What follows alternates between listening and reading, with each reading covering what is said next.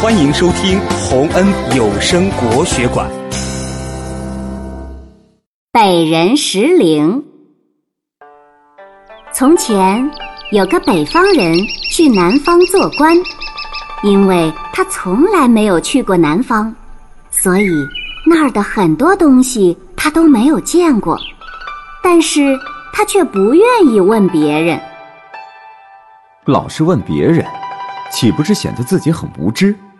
那样别人会笑话我的。他想，一次有人请他吃菱角，那时候菱角这种东西只长在南方，所以他以前从来没有见过。他不知道菱角该怎么吃，但又不愿意开口问，于是他连壳也不剥，就直接把菱角放到嘴里，大口大口的嚼了起来。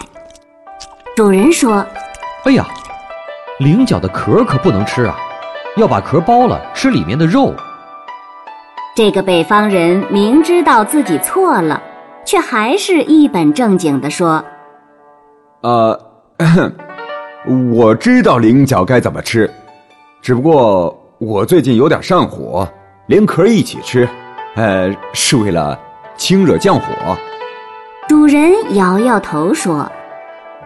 我怎么没听说过菱角壳有这种作用呢？你们北方也种菱角吗？